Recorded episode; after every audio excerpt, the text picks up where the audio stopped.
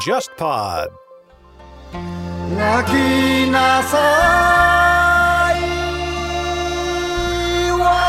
いなさいいつの日かいつの日か花を咲かそうよ天方乐坛，我是顾超。中国流行歌曲在过去很多年里面受惠于日本的流行音乐的一些翻唱啊，也有很多经典旋律。刚才听到的这个《花》是出自喜纳昌吉的原来一首非常著名的歌曲，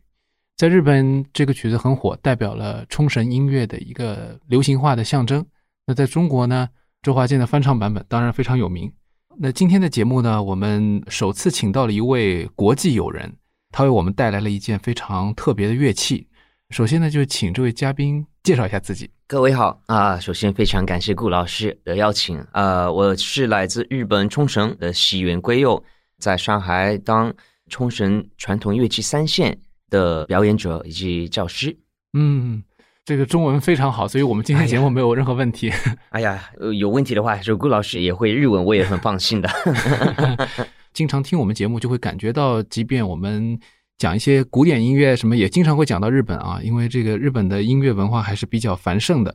今天呢，请到您呢，我觉得有很多好的契机可以深入的聊一下，特别是您能够现身说法。非常荣幸，嗯，之前呢，其实呃，我们也知道这个有另外一个节目，就是《杯弓蛇影》，请您做过嘉宾啊，来聊过这个冲绳地方的一些酒呃类酒类是吧？啊是的，嗯，，对阿瓦莫利，阿瓦莫利这个对炮声，嗯。那么今天呢，我们就音乐来展开，但是还是不免要说到您个人的经历。上次我就听到这个节目当中有说到您在上海已经十三年了，哎、是的，没错，嗯。那怎么会有这个机缘到上海来呢？或者说到中国来？哎，好，首先呢，我是二零零六年高中毕业之后，马上来到上海，当时为了学中文来留学的。嗯我觉得很多日本人就是听到哎学中文，可能会想到去北京学，因为是呃我们在日文当中，北京话就是跟普通话嘛一样嘛，对对对对，哎，那么如果要去学，那可能北京是最好的一个选择嘛，这我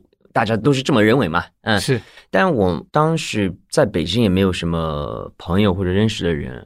呃，我在冲绳高二、高三的时候吧，呃，有一个朋友的朋友啊，有一个姐姐，当时已经在上海某个大学已经读研，那个时候这个姐姐也跟我们说，如果你要过来留学的话，就来上海我们的学校吧，呃，这样子的话也方便帮忙做什么手续啊等等嘛，因为。嗯学校的这个国际部的老师不一定会讲英语或者日文嘛，对，嗯所以嗯最好会有一个老乡。呃说实话，我那个时候也很想离开家。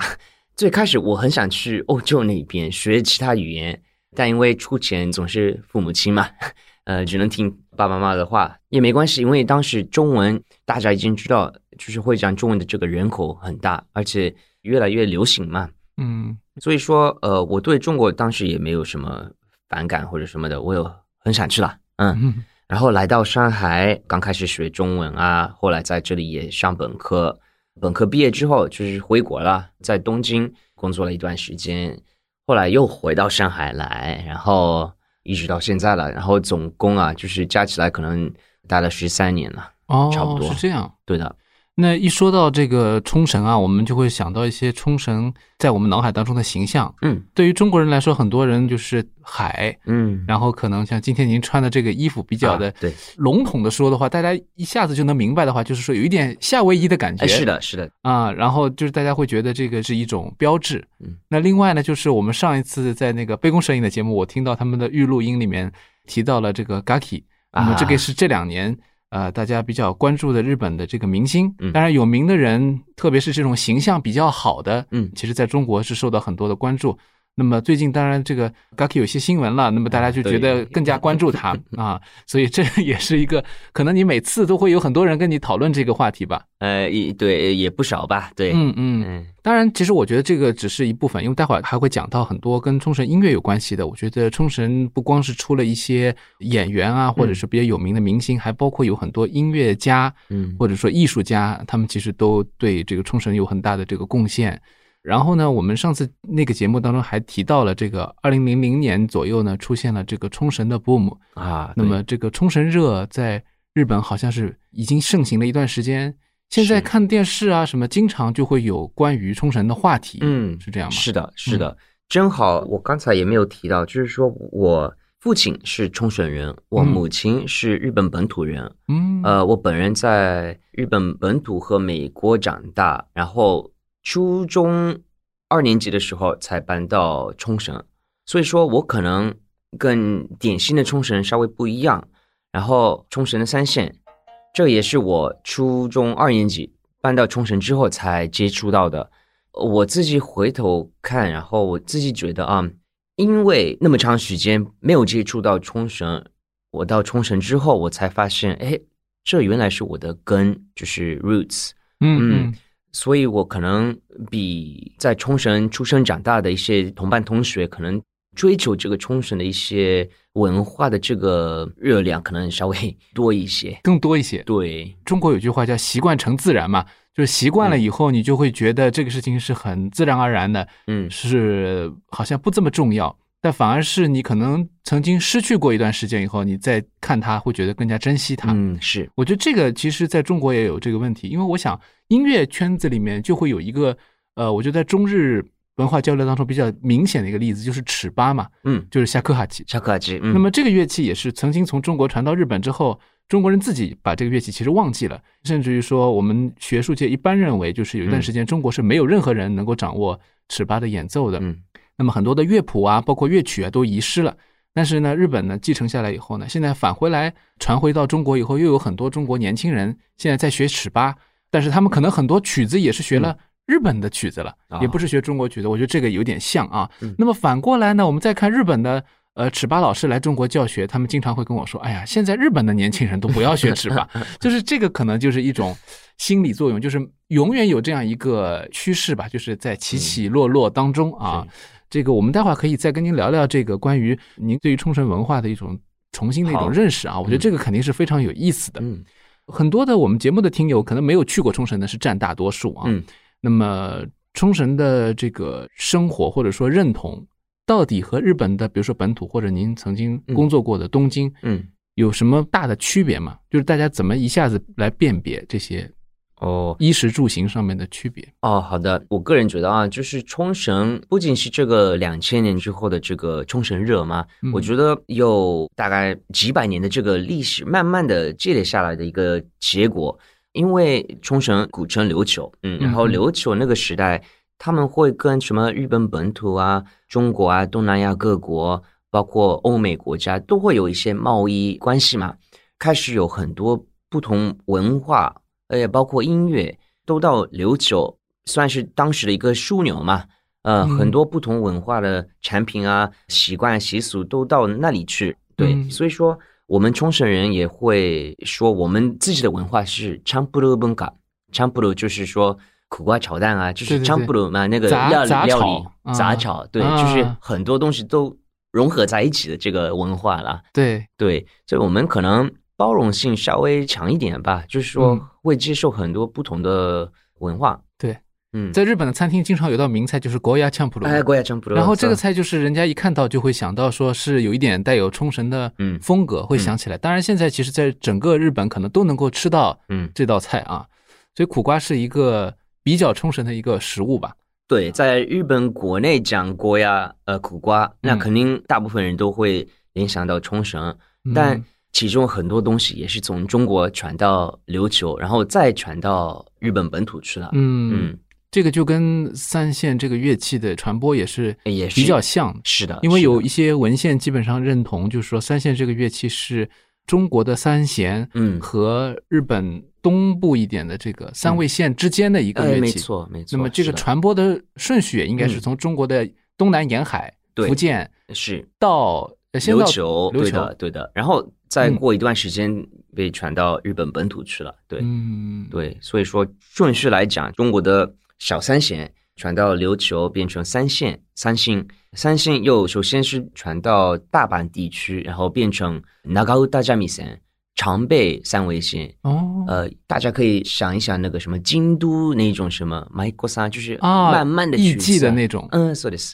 嗯，嗯然后那个琴慢慢慢慢往北走，然后后来到现在的青森县啊，呃，嗯古称金青，嗯嗯，那边的三味线叫做金青三味线，他们的弹奏方式又不一样了啊。他们会这个鼓的部分啊，嗯，他们真的会像打鼓一样，啊，很对激烈的啊。因为金青的话，他们其实也是尺八音乐比较盛行的地方。嗯以前有朋友跟我讨论过，就觉得说他们那边的地方的音乐比较有杀气，嗯，就是中国人说的杀气嘛，就是感觉它比较硬，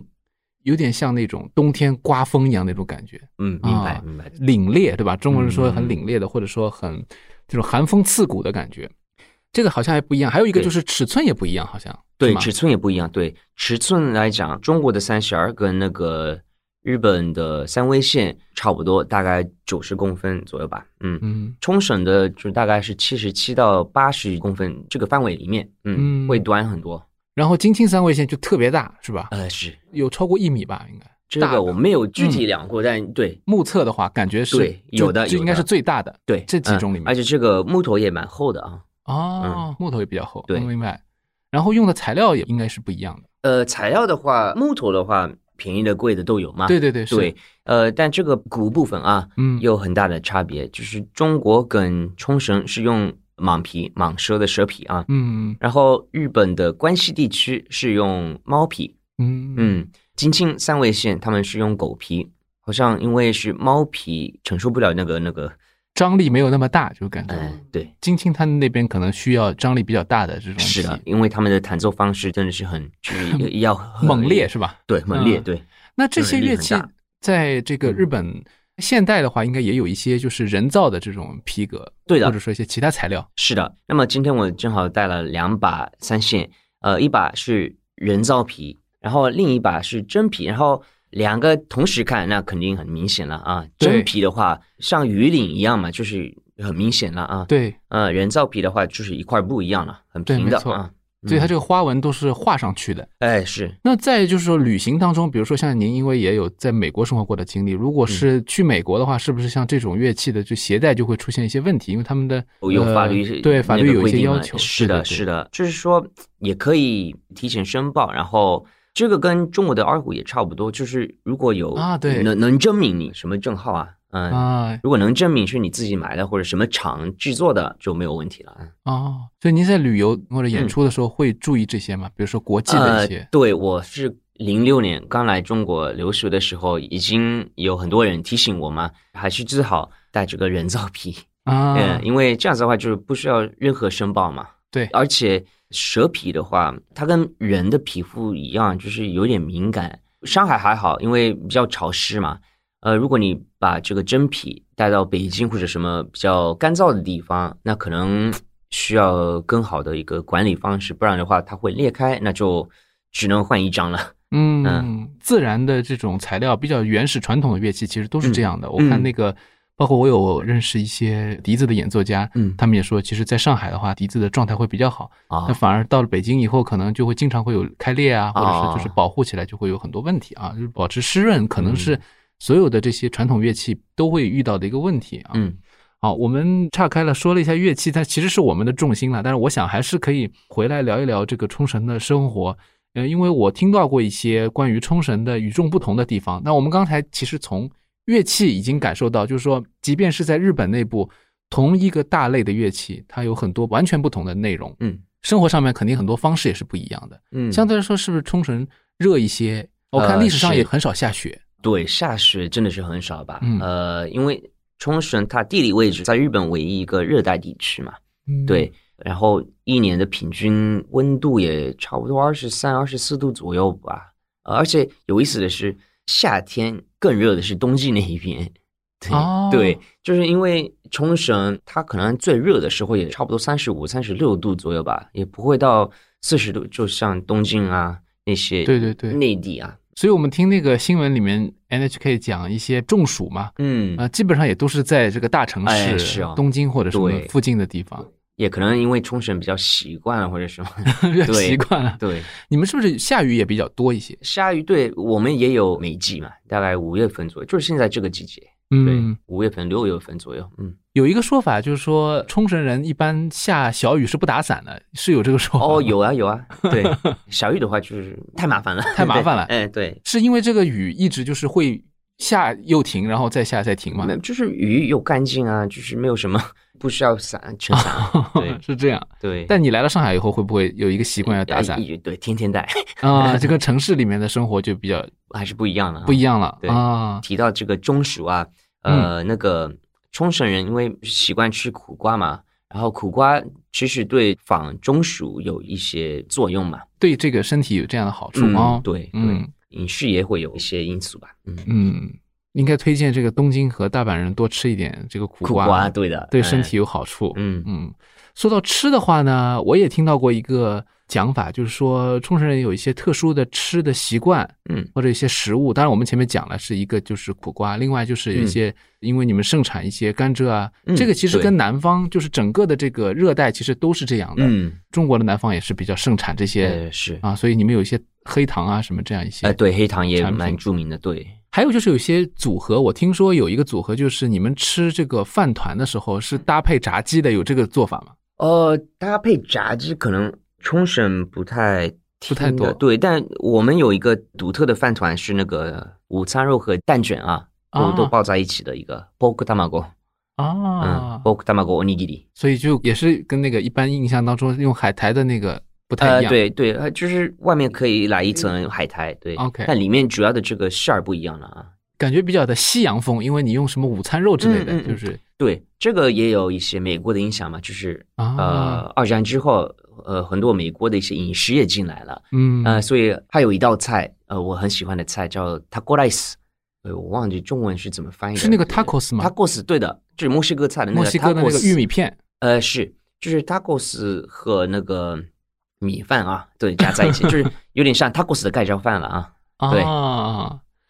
都是有一点就是东西结合的感觉。嗯对，其实上海也有很多，你有没有在上海吃到过，或者说发现这种融合的料理？哦，这个对，肯定有很多了，就是中日啊，或者什么中国和其他地区的料理啊，都融合有种在一起混合的有混合嗯对，混合的都有啊，而且自从冲绳的文化向全世界开始传播以后，就是有一些本来不是冲绳的人也开始关心这个冲绳的音乐。我因为我最早嗯了解到冲绳的音乐就是岛贝，就是喜马乌塔啊，的什么这个叫宫泽和史吧，应该是这样嗯对，一米亚个萨人瓦桑，对的，嗯对他和他的这个乐队就是 The Boom 啊，嗯， 「ちの森であなたと出会い」「王子の下で死のにさよなら」「しまった夜風にのり鳥と共に海を渡れ」「しまうたよ風にのみ届けておくれ私の涙」这个歌本身所有的音乐的元素是从冲绳音乐来的，就很明显的冲绳音乐那个音阶。嗯，但是他的这个写作者竟然不是冲绳人，我也是后来才知道。对我也是，就小时候不知道嘛，嗯，。嗯对，后来才知道哦，原来是日本本土的人写的，嗯，但这首歌其实在，呃冲绳本地是不是也受到认可了？对，用得对比较对多就是他可能两千年左右是吧，最开始出来的啊，嗯，我还记得应该是我们冲绳每五年会过一个全球的一个冲绳人大会，然后这个《西猫大岛贝》这首曲子是在其中一次冲绳人大会上使用到的一个主题歌曲嘛，然后从此以后就是很红了，嗯很多冲绳人听到这个就很嗨了。所以大家会有这种感觉吗？哦，你不是冲绳人，你写这样的音乐就觉得不喜欢，会有吗？不喜欢，我觉得没有吧，因为我就是我前面也讲过，冲绳还是比较就是包容开放性比较对嗯多的，什么人都会有的。比如，因为我在冲绳上了国际学校，所以哦可能本身外国人也稍微多一些，但最多的是爸爸是美军的美国人，妈妈是冲绳本 地的啊对对对呃对冲绳人，对这个混血比较多，嗯嗯嗯还是蛮习惯各种人。嗯嗯，所以不会去歧视某一个民族或者什么的。嗯，冲绳其实当地有很多这种混血嘛，特别是美国背景的和冲绳本土人的这个混血的这个嗯人，他们当中也有一些人从事音乐。其实我一讲到这个音乐圈的话，就有一个歌手，嗯，新垣勉，叫哦 Aragaki Tsutomu 嗯因为对这个人对对他其实就是他爸爸是一个嗯墨西哥背景的美国人，母亲是一个日本人，是一个嗯冲绳人，嗯，但是他的眼睛因为有问题，对但他有非常好的声音，对的，就一下子出名了啊，也唱了很多冲绳的歌，但是他更多的是那种美声的唱法，所以感觉是那种比较跨界的。嗯为什么说到这个人呢？我就觉得冲绳当地有很多特色的这种姓氏，就阿拉卡基好像这个姓，除了我们说新垣结衣、哦，新垣勉，其实这个对姓好像还在是冲绳还蛮多的。对，在我们冲绳是个算是个大姓，嗯嗯，所以有这样一些名人啊，我觉得嗯这个都是大家可以去有机会找来听一下。但是我觉得今天我们说到冲绳的很多音乐人，就是这个只是一个很小的例子，嗯，还有很多很多非常出名的啊、包括还有姓这个阿拉嘎 k 的，其实还有哎，就是那个有一个著名的少女的嗯哦这个偶像组合 Speed，Speed、Speed 的那个 leader 也是阿拉嘎 k 对吧？阿对拉嘎呃 k 多 Aragaki 多诶。 Aragaki さんね，嗯，阿拉卡奇，他自己有一个现在有个艺名叫 Hidoe，就是、嗯 gay 妹艺名啊，对艺名字母的啊，也是 Speed 这个传奇对组合了 Speed。对 Speed 也啊是冲绳，对，果てしない星の命のようにくじけそうになってもずっと愛し続けるよ儚い雪みたいにこの今の幸せがいつか消えてしまわぬより说到冲绳的话，其实在整个日本有很多很多这种影响力很大的流行歌手。嗯当然，现在说到冲绳，就要说那个安室奈美惠，她是嗯最大的这个影响力的。嗯而且那个之前她在隐退的时候，在中国也办了演唱会，在深圳办了。然后前段时间我们节目里面聊到了这个呃很多日本的这个顶级的这个艺人到中国来开演唱会，都会来上海。嗯啊，因为上海比较好卖票啊。但是呢，安室奈美惠来了深圳以后，有一个朋友还在我们节目下面留言说，为什么是去了深圳啊？我说嗯这个可能不是他自己选择的啊，只是正好有这个契机啦，啊，就去了深圳。但是我想，这个可能一说到安室奈美惠，大家都会马上把她和冲绳联系起来，因为她在冲绳也唱了很多的演唱会，而且包括最后也把冲绳当成很重要的一站做了这个告别，所以我觉得这个是一个很大的代表。虽然他的音乐风格跟冲绳，我觉得也没什么太大的呃对关联，对但是他的传播冲绳的这个意愿还是能感受到的。哦对，要再说的话，就有比如说像呃 Kilolo 嗯也是，但是他们这个组合就很没有冲绳的印记了。停在乎ぬ花や君たちに住みてうやぬゆしくうやちむに住みり我们之前节目也聊到过，因为当时时候讲到这个中国的这个台湾的歌手，就是刘若英，她翻唱了很多 Kilolo 的歌嗯啊，然后这像个什么也后来啊，对对对对对，嗯嗯所以以也是有很大影响力。嗯还有就是更加想不到的，我后来才发现是冲绳人的，是那个视觉系吧，就 Gakuto。啊，嘎克也是哦对也是也是冲绳人冲对也是来自冲绳的，然后嗯对最近几年又有一点火起来的这个叫 Da Pump，哦他们有一首 USA，嗯非常的冲绳了，我就觉得，因为 Da Pump 现在这个主唱他是。呃，冲绳人，然后嗯啊对他们现在唱 Issa，嗯 USA 就给人感觉就是好像有一点冲绳的这个连接在里面啊。还有日本现在很火的这个三浦大知啊，这个这些都是嗯流行歌手，也都是冲绳人。但这些人其实跟冲绳的文化不是那么相关。但是我自己印象比较深的是，我以前看过一个，因为 Speed 我知道 Speed 以后，我就嗯发现其实冲绳很早还有一个叫 Finger Five 这个哦五个小孩的组合，一家人嘛，就感觉到就是他们很早就有这种意识。嗯而这种意识其实跟呃我们最早知道这个 Michael Jackson 家族，嗯他们也是当时时候也是五个人嘛，哦嗯啊、Jackson Five 什么的，就有一点像，就让我觉得就是冲绳能够出这样的艺人，然后他们都是这样的一个开放的一个环境，对吧？嗯啊是啊，对，您这么说对，然后您也有这个去美国的，您在嗯您在美国多少年呢？呃，八年就是哇从很三长时岁间，从三岁到四五年级吧，嗯所以英语也是相当于也是一个嗯，很母语的一个还状态。哦好吧，哇，这嗯语言天才，哎也没有吧， 几个语言完全都不一样，是吧？嗯，然后冲绳当地的语言又跟这个嗯还是日不语一又样不一样，对然后你要同时掌握这两种，呃，是这样子，冲绳还是特殊情况嘛，就是八十五岁以上的人才会讲正宗的冲绳的语言，八十五岁以下的话，可能六七十岁左右的人他们会流利的讲，但我的师傅说，呃，他们的这些语法方面乱七八糟的啊，哦，嗯，那不用说我们什么呃八零后啊九零后，可能是几乎不会讲。那么我自己也是，可能只会讲百分之五左右吧。嗯嗯呃，那为什么会讲？就是因为我是学这个冲绳的民谣，那民谣都是冲绳的语言，而且冲绳会有六大语言嘛，最北边是岩美岛、岩美话跟冲绳本岛啊、宫古岛、八冢山，最西边的与那国岛都不一样，就是互相听不懂的感觉，因为有点像 什么一个上海人跟什么维吾尔族呃在用自己的语言来讲话嘛，对，哦完全听不懂，完全听不哎懂对对，嗯，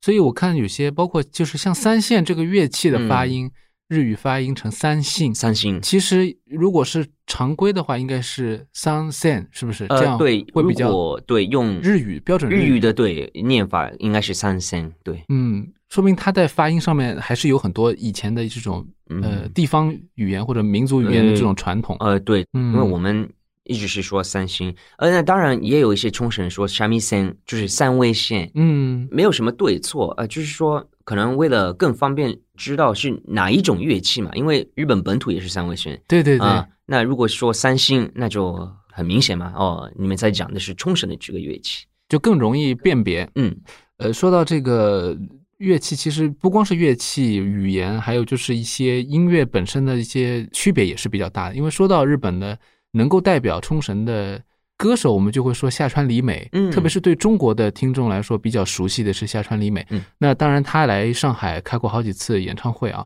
那另外还有一个人呢，就是跟他比较接近，就是有很多人分不清楚他们之间有没有区别，就是中孝介啊、哦，那不是因嗯为他们两个人声音像，是因为他们俩唱的音乐都是给人感觉一下听到就是日本的偏这个冲绳附近的嗯音乐啊，但他们俩其实是不一样的，对吗？呃，是的，日语的歌曲那可能没有什么差别，呃嗯嗯但如果他们唱自己地方的一个传统歌曲的话，会有很大的差别。那比如中小姐阿达里戈斯给，那她啊是来自岩美岛，不仅是语言啊，他们的这个唱法跟冲绳本岛又不一样。下川里美她也不是冲绳主岛，她是八重山群岛的石垣岛嗯，那他们那边的语言又不一样，唱的这些调又不一样了。所以说，因为我是来自冲绳的主岛嘛，嗯、嗯所以说听到他们两种传统的音乐，我自己都觉得很不一样，因为我只哦习惯唱冲绳本岛的这个民谣，差别还蛮大的。嗯，不过他们好像共同的特点就是他们都用三线呃、是啊、是，伴奏，而且网络上或者说 DVD 啊，大家能嗯看到就是下川里美经常是自己弹自己唱。嗯，中孝介其实他在简历里面也可以看到，其实他也会弹，会的，只会是的说嗯他在演唱的时候他比较少用而已嗯啊、所以这个好像是一个基本的一个套路了。而且那个冲绳三线琉球那个时代嘛，琉球的这个文化圈是包含到这个岩美岛，嗯对，所以说用的乐器是一样了，一样的呃，对，哦包括这个下川里美的地方到中孝街的这个地方都一样了，呃，可能语言不同，歌曲的不同，慢慢慢慢产生一个不一样的 style 嗯的一个曲子了，嗯对，但用的乐器主要是这个三星，嗯，哦，当然这个您也是又弹又唱，这个是一个好像是必须的。呃，对的，有没有什么纯粹只演奏但是不唱的？呃很少有吧。是有，但嗯可能在冲绳主导来讲啊，几千首歌曲当中，好像只有两首曲子是没有歌词的。哦，，嗯，所以大多数的情况是要那个必须边唱边弹。对的对。但是京听三味线就可以有很多纯演奏的了，对的他们对的其实没就错不一定要唱这些嗯歌曲啊，这个还是很不一样的。对，呃，对于中国的听众来说，最熟悉的除了夏川里美的歌以外，嗯，还有就是那个电影，就是《泪光闪闪》这个电影。哦因为上次我听到那个他们节目当中也聊到这个话题了，是吧？因为我是看过的，所以我对这个电影是比较有印象。晴れ渡る日も雨の日も浮かぶあの笑顔思い出遠くあせても面影探して「よみがえる日はただそうそう」还有就是这里面用到的一些歌曲，除了夏川里美那同名的这个歌曲《Nada So So 哦嗯》以外，嗯应该还有一首就是《Begin》的这个，嗯呃，三星の花。啊，三线花呢？三线之花。对对嗯对对，鮮やかによみがえる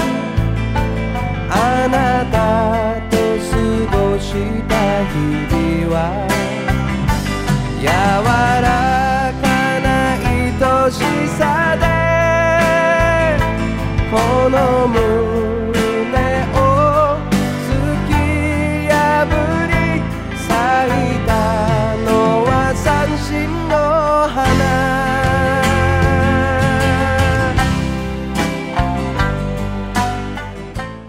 就这个歌也是蛮有意思的，因为我上次听到您在节目当中有讲过，就小时候听家里面的长辈弹这个三线，嗯，然后唱歌，嗯那种感受。有的有的。就是三我星的话呢，这个歌词就是在讲这个故事。哦，对，因第为一他的段就对，第一段就在讲对啊，什么爷爷在弹这个嗯三线唱歌，然后这个歌都是很熟悉的，嗯然后对他自己可能觉得是比较习惯了，嗯但是也就觉得一直是在这样唱，嗯那直到最后他就表达的意思就是说我终于能够明白这个嗯三线的这个含义，哎，是嗯是是是，就是因为天天在自己的这个生活当中存在了，但可能因为天天在身边，可能不怎么注意到的啊。对，然后后来注意到哦，多么的好的东西嘛，对嗯，要珍惜。所以您在很小的时候就去美国生活，嗯然后后来又到中国来呃学习语言，然后最后来到中国。就这过程当中，三线扮演什么样的角色呢？哦，我觉得三线扮了很大的一个作用吧，就是我到初中、高中下课之后，走到我师傅的家里去，然后天天练。呃，我师傅呢是跟我一样大，嗯、就八八年啊。然后哦他是从小基本上他是自学嘛，自己听这些当时的磁带啊、CD 等等的。那个时候我们只是一个帮球的朋友，嗯嗯，后来到大家里去，他就拿出了三星，开始弹这种什么冲绳的快速的民谣，哦，嗯好酷好帅呀！那个时候我就一种感觉是，哦，这原来是我的跟我的爸爸的出生长大的一个歌曲啊、文化啊，然后我很想去学，很想去了解一下我的 roots。从此以后天天学，然后不管到哪里去，就是我高中毕业之后第一次来到上海的时候，也是买了一把便宜的三线，然后带到上海来。基本上在这里留学的时候啊，在东京的时候啊，就一直在身边，就很有感情嘛，必须在我身边的一个一个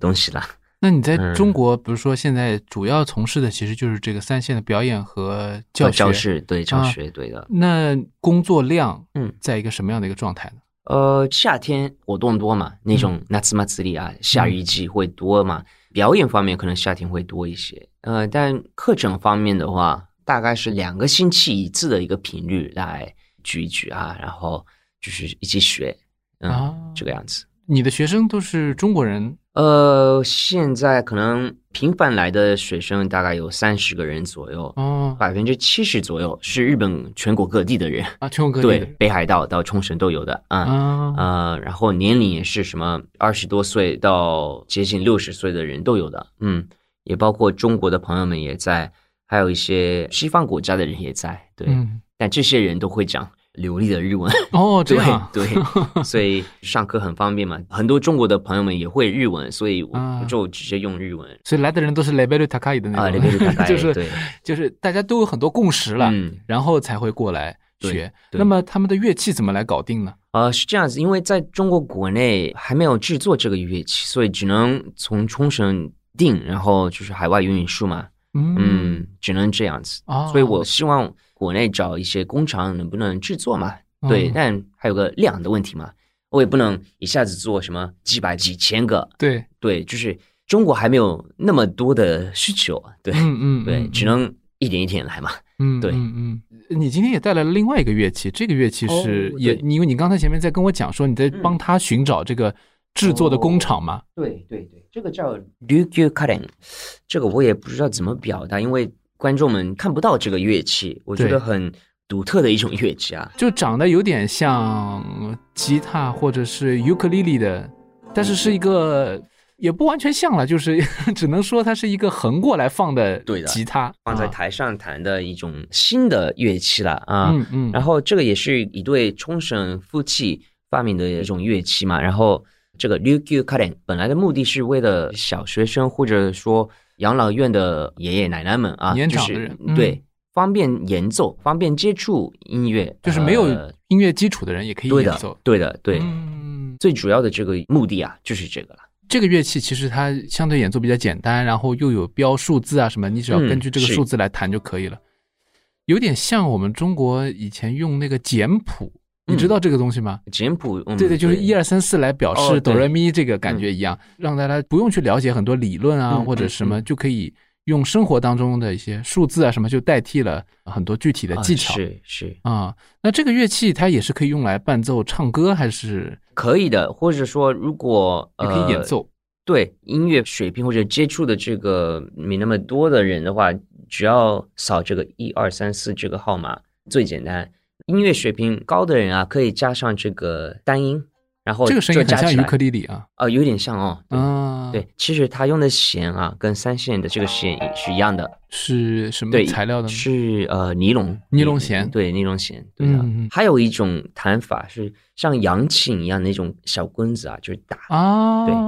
都是比较容易上手。嗯，对的，嗯嗯，所以这个乐器它其实也是冲绳人发明，是的。然后现在你就是在帮他们，比如说寻找中国嗯有没有一些可以定制的哦，厂商这个已是吗经找到了，找到了对。对，而且日本那边好像日本的政府会协助，就是说他们想要使用某种乐器来推广给一些什么小朋友们或者什么老人们嘛。嗯，对，然后正好好像被采用的，所以说嗯他们想要开始定量的去定做。对，因为中国的这个乐器制造的这个人手比较充足嘛，嗯嗯嗯。啊，可能它比较适合来帮助完成这个对订单。而且正好我找到了一个朋友，也是也做传统乐器的嘛。对，哦那中国的传统乐器的这个种类比日本多得多。对其实中国也有很多乐器是外来的嘛，是比如嗯说胡嘛，胡人来的东西，或者是洋人来的东西，嗯都会在这里。对，所以技术来讲，我我觉得中国的一些师傅们啊，他们比较熟练水平对水平还蛮高的。嗯，这个乐器其实制造上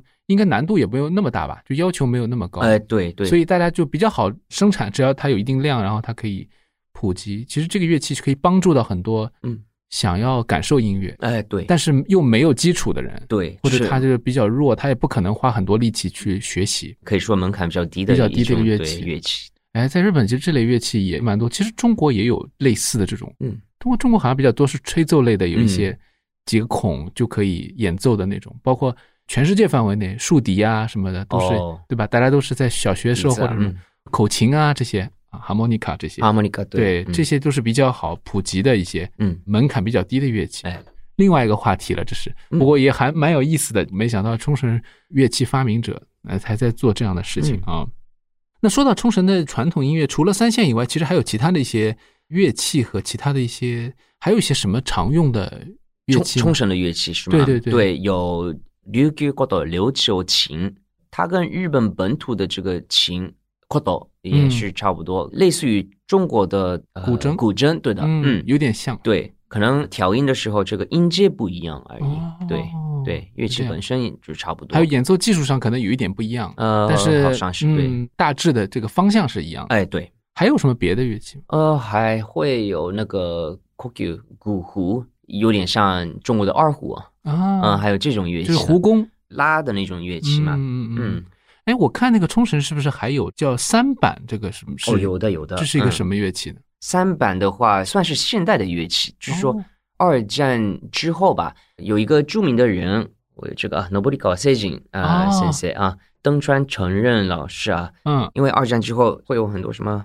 不实用的这些木头啊、木材啊等等，然后制作三线的时候啊，他发现了，哎，这些小块木头也浪费，嗯嗯，然后他想一个办法做成一个打击乐器。那这个三板很像中国的这个快板，哦，是这样，对，所以它是个打击乐。打击对的，然后我听到有些这种很多的这个冲绳的歌曲里面还会有一些这种口哨，嗯，有的，这个有的是什么意思呢？是经常会用的吗？呃会的，特别是在夏天我们盂兰盆节的时候，会有一个冲绳独特的一个鼓舞，叫做 A 萨，这个时候也会常用。普通的那种冲绳民谣的 live 也会用到的，嗯，嗯嗯嗯。然后他们有的时候这个口哨还是会和这个叫一些口号一样的。有一点像嗯这个对 A 萨是不是就是口号？就是因为我听到有些什么 E 咿呀撒撒什么啊，，对对对，这个对是什么？对，就咿呀撒撒，就听到这个之后，呃，啊其他人要回答哈咿呀，然后就是团结嘛，为了团结。啊，嗯，就是一种口号，对这种冲绳音乐特有的口号。嗯，对，哦，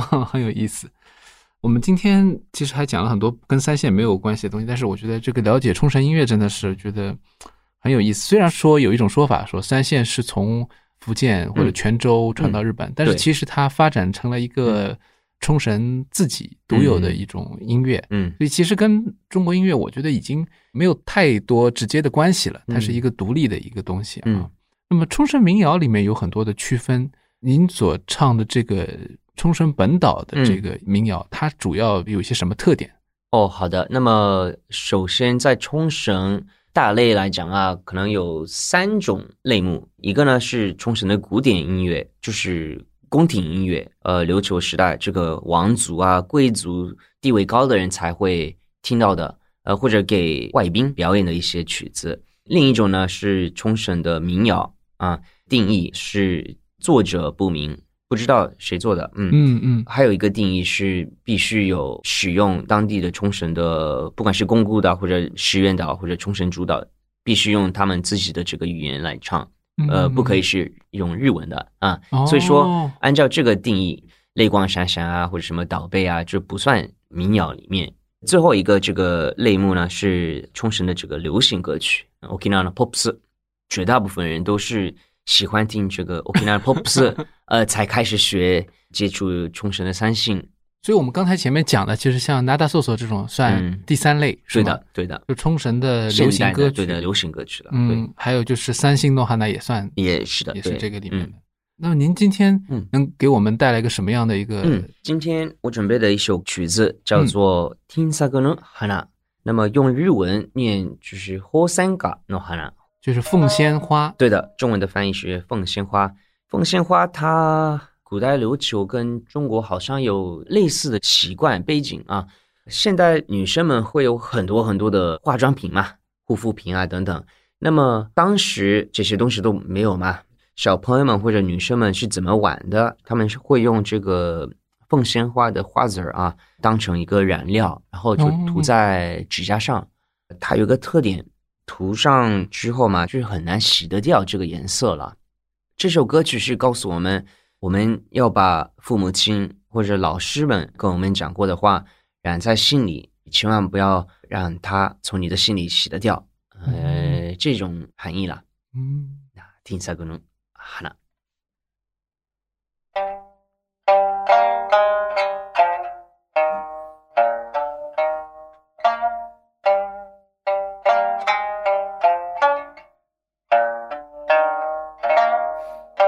金サゴの君たちにそう見て親のよしごとや血もにそみり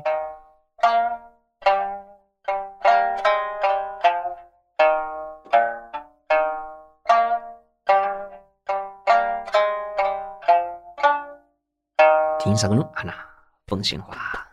ありがとうござい谢ます。谢非常典型的这个音调啊，就是让人很容易想起冲绳。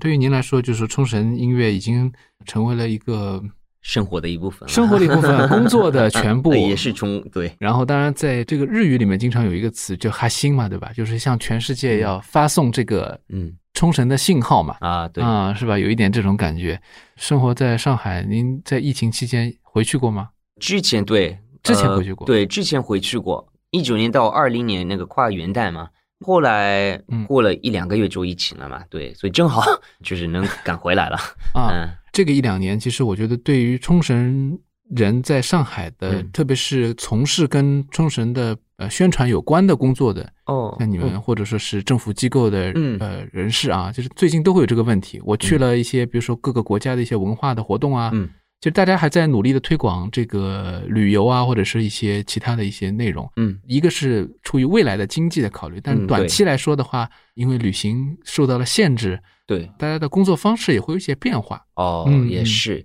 政府机构的话，那也只能继续推广这个旅游方面，嗯也不可能只只发什么小广告啊，或者什 么这对对 PPT 啊之类嘛。呃，嗯必须有一种吸引观众的一种方式。那其中一个也是通过当地的传统音乐，也有一种方式是能够让观众体验到当地的美食或者酒类等等。那么我们冲绳的活动当中，就是包括美食、音乐之外，我们还会有空手道的这个表演和体验。嗯那其实很多日本人也不知道，空手道的发源地就是冲绳。 哦，是吗？对，所以说也是福建、广东那边的武术啊，应该是功夫啊，和琉球当地的这个武术就融合在一起的一种新的武术，嗯，然后慢慢慢慢普及到日本，就是全球了。其实中国人现在在国外想从事一些文化交流，其实他们也在重新找一些方法。嗯期待就是未来可以有一个比较大的一个爆发了，因为现在有很多国内的朋友也在说，哎呀，我们现在出不去，但是特别想出去玩一下啊、我们也愿意出去。现在有很多朋友开始说这样的观点，那嗯我觉得有机会的话，确实可以去。当然，在国内能够听到冲绳音乐，我觉得嗯也是很开心的一件事情。啊，我就对，觉得我们这个城市还算是比较有意思的，呃，上多海元化的啊。对对对，哎上海现在也可以听到很多元的声音，这个是一件好事情。然后希望未来有更多的机会啊，大家可以听到西元老师的这个歌声和演奏。谢谢。对嗯而且我觉得啊，不管是音乐、文化或者什么影视啊，最最重要的一个点还是中日友好，这个要搭建一个好的基础嘛，呃，才会有可能性能够做其他领域的一些东西发展嘛。对嗯，，这在文化上面是特别明显，就是说嗯永远不会割断的，就是这个文化交流的价值。嗯向着好的方向去发展，特别是在现在这个时间段，我们更加体会到这种平安和嗯这个和平的这个重要性。是是，好，今天非常感谢西元老师做客我们节目哎，呀，非常啊感谢，ありが以とう后ご有ざい机ま会一定した。要来听你的演出。哎呀，ようこそです。いつでもです。ありがとうございます。非常感谢，好，我们今天节目就到这里，下期再聊，ありがとうございます。再见。さよなら。